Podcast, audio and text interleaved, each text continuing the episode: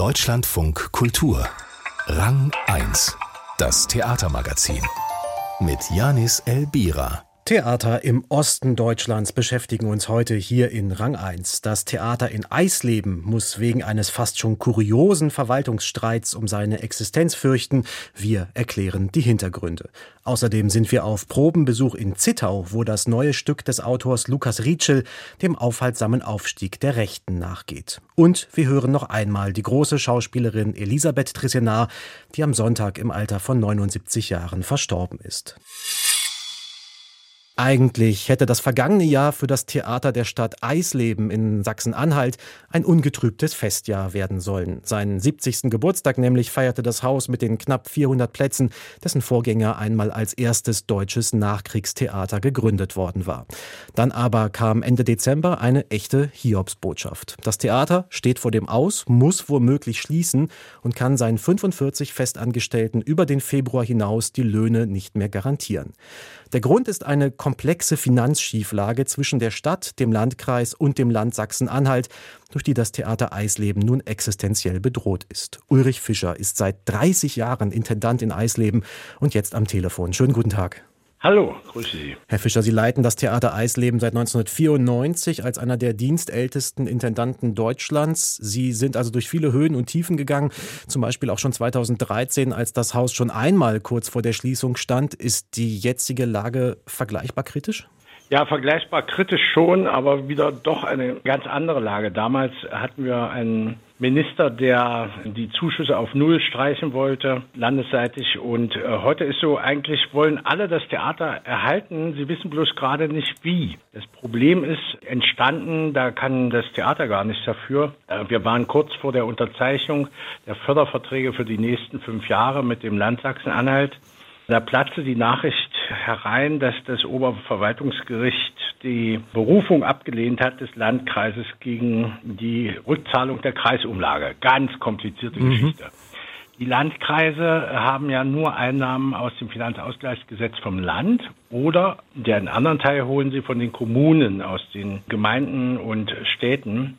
Und damit müssen ja die Landkreise eine ganze Menge finanzieren, also im sozialen Bereich äh, bis hin zum Schülerverkehr, Sekundarschulen und so weiter. Mhm. Und eben auch freiwillige Aufgaben wie zum Beispiel Kunst und Kultur.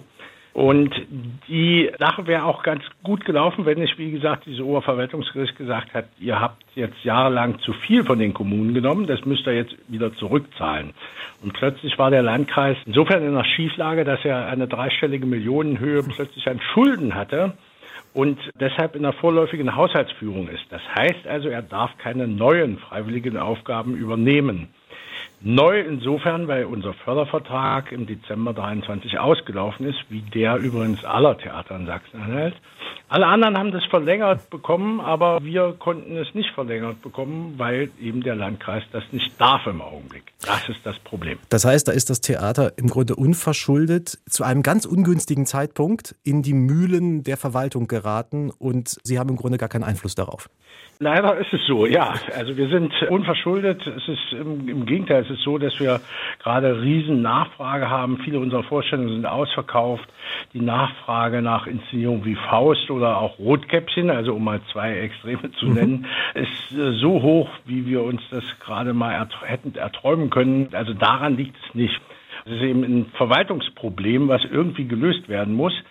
Das Problem ist, dass wir nicht die Zeit haben und darauf zu warten, bis irgendwann mal dieses Problem geheilt werden mhm. wird, was es zwischen Land und Landkreis und Kommunen gibt. Mhm. Ne?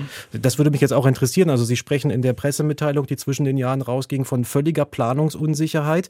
Das Problem ist, dass Sie Ihren Mitarbeitern gegebenenfalls die Löhne über Februar hinaus nicht mehr zahlen können. Sie haben, Sie haben es gerade gesagt, einen vollen Spielplan. Sie haben Premieren bis in den Juni. Sie sind gut ausgelastet. Ja. Sie kommen gerade selber aus Proben. Sie sind ja auch Regisseur. Ja. Wie macht man Theater in so einer Situation? Wie geht man da mit seinen Leuten auch um? Ja, das erste Gebot hieß Transparenz. Ich setze alle Mitarbeiter über jede Bewegung in diesem Fall in Kenntnis, rufe alle zusammen und kann nur appellieren. Ein Teil der Mitarbeiter ist ja sturmerprobt. Sie erwähnten es eingangs, dass wir 2013 ja schon mal vor dem Aus standen und ein anderer Teil ist eben nicht so sturmerprobt und wir können eigentlich nur das machen, was wir machen können, nämlich so gut Theater spielen wie wie bisher im vollen Vertrauen darauf, dass uns die Politik, die das ja schon kundgetan hat, dass sie uns retten will, dass sie es auch rechtzeitig noch äh, schaffen wird, uns einen Vertrag zu geben, der uns die nächsten fünf Jahre sichert. Wie reagiert denn Ihr Publikum auf diese Krise? Erfahren Sie da Rückendeckung? Ja, total. Also schriftlich, auch in der Zeitung mit, mit Leserbriefen, mit Statements, die auch in der Zeitung abgedruckt werden. Es gibt Leute, die sagen, wo sind denn die Unterschriftenlisten? Wir werden sofort unterschreiben. Oder es gab sogar auch welche, die gesagt haben, wir kleben uns fest. Wo sollen wir uns festkleben? Diese Unterstützung ist total da. Wir sind ja ein armer Landstrich hier und äh, auch ziemlich ausgeblutet, was so kulturelle Einrichtungen anbelangt. Mhm. Und man will natürlich das erhalten und sagt, es gibt sonst nicht mehr so viel. Ja, es gibt die Kreismusikschule, aber es gibt nicht mal ein Kino in Eisleben, in Sangerhausen schon. Das ist ja unsere Kreishauptstadt. Also es ist insgesamt nicht sehr üppig gesät und da sagt man, das müssen wir aber unbedingt erhalten.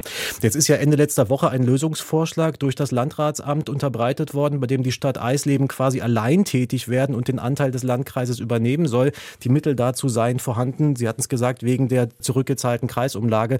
Das findet die Stadt natürlich nicht so toll, weil die sagen, also das sind jetzt nicht irgendwie neue Mittel, sondern das ist Geld, was uns eh die ganze Zeit über schon zugestanden hätte.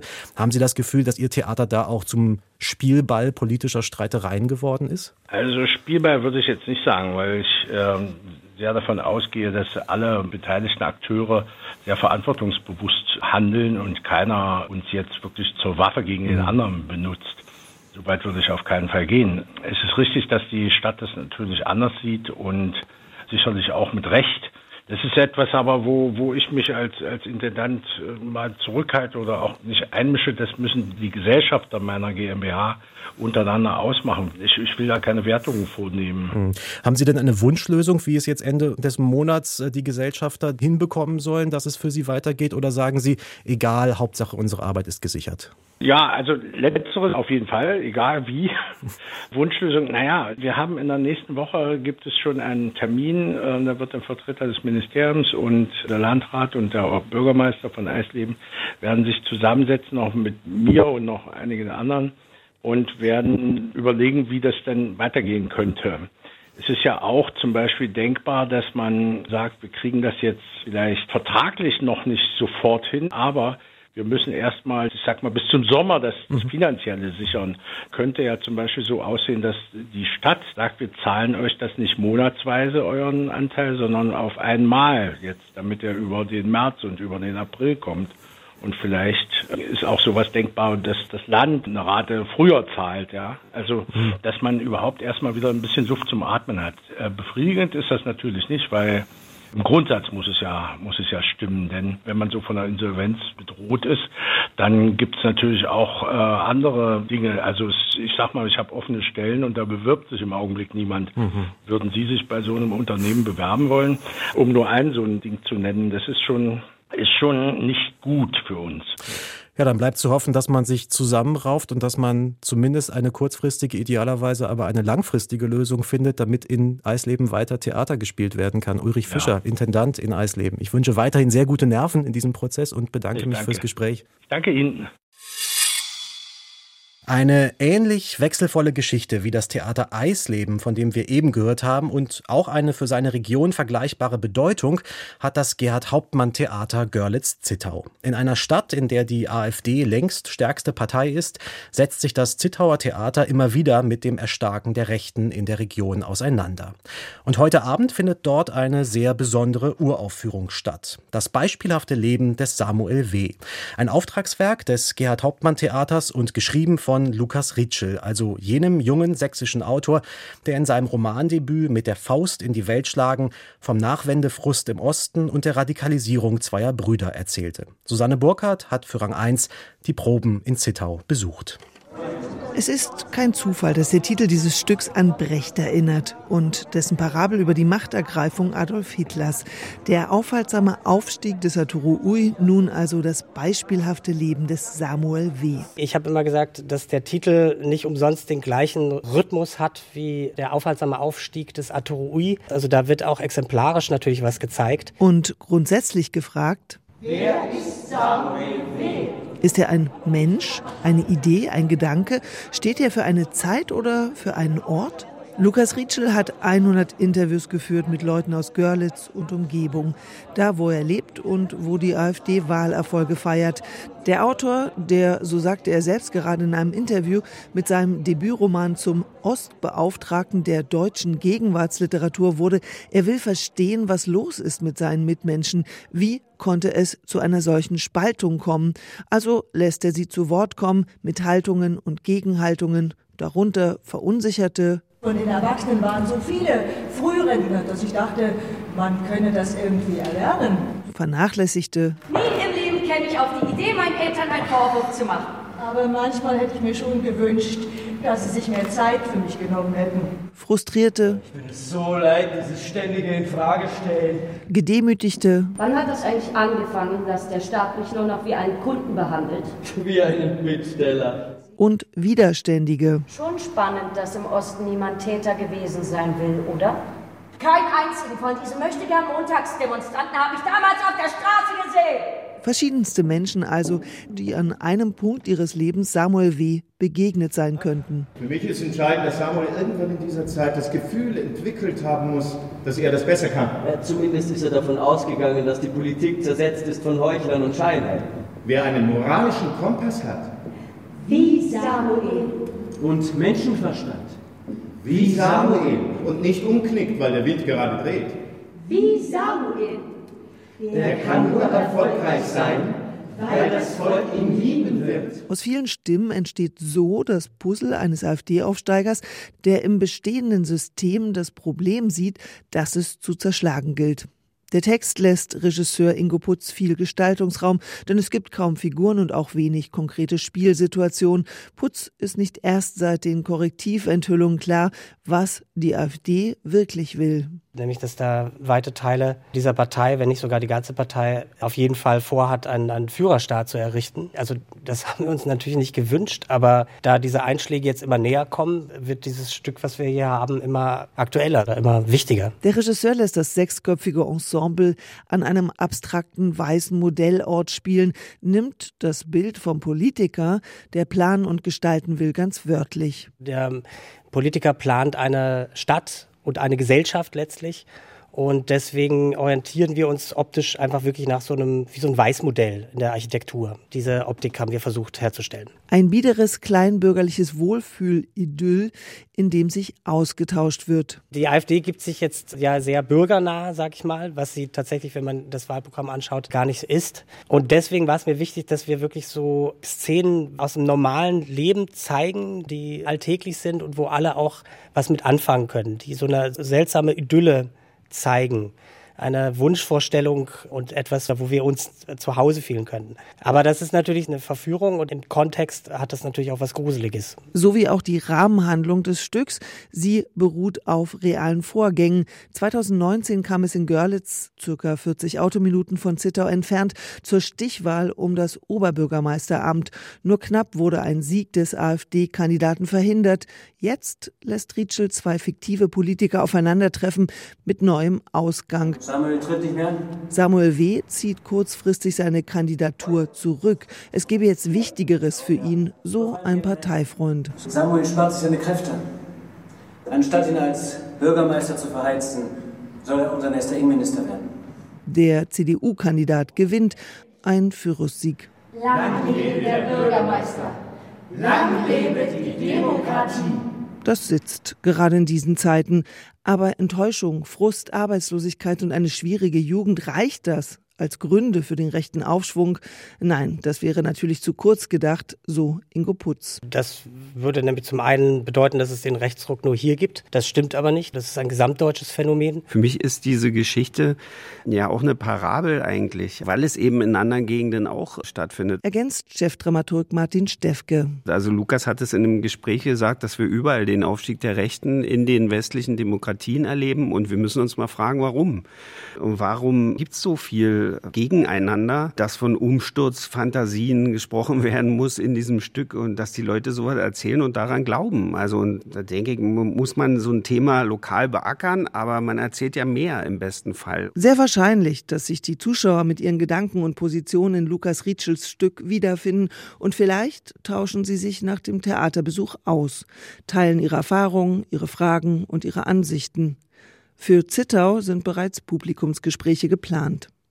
Lukas Rietschel jedenfalls hat mit seinem neuen Theaterstück eine beängstigend aktuelle Gesprächsgrundlage dafür geliefert. Susanne Burkhardt über die Proben zu Das beispielhafte Leben des Samuel W.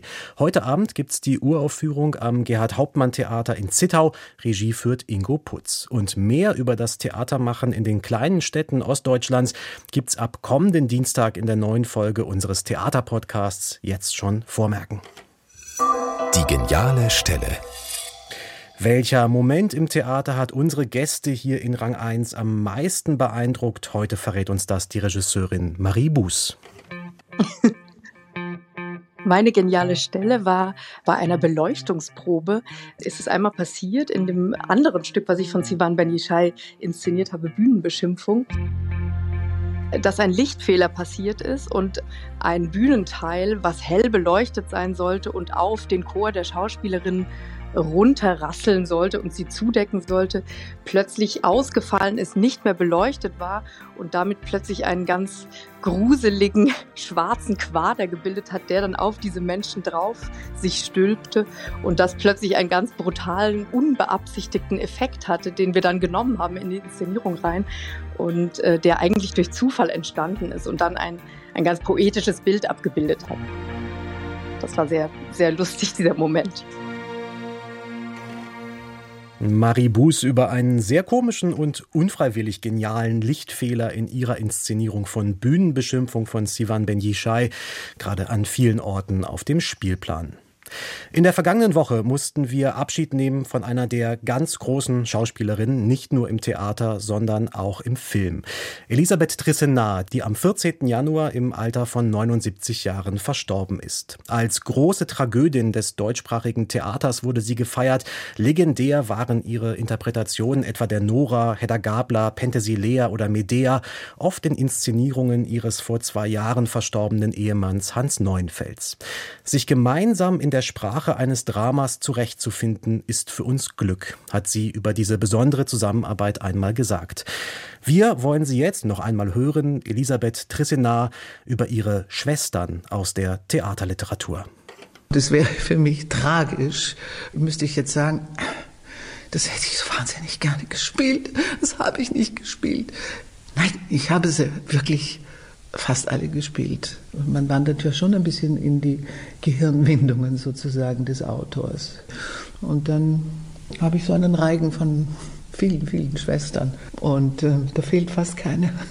und das ist äh, ein großes Glück. Ich werde zwar nie in meinem Leben zufrieden sein, weil das passt auch nicht zu mir, aber jetzt, während wir sprechen, ja, muss ich zugeben, dass ich darüber eigentlich sehr zufrieden sein kann.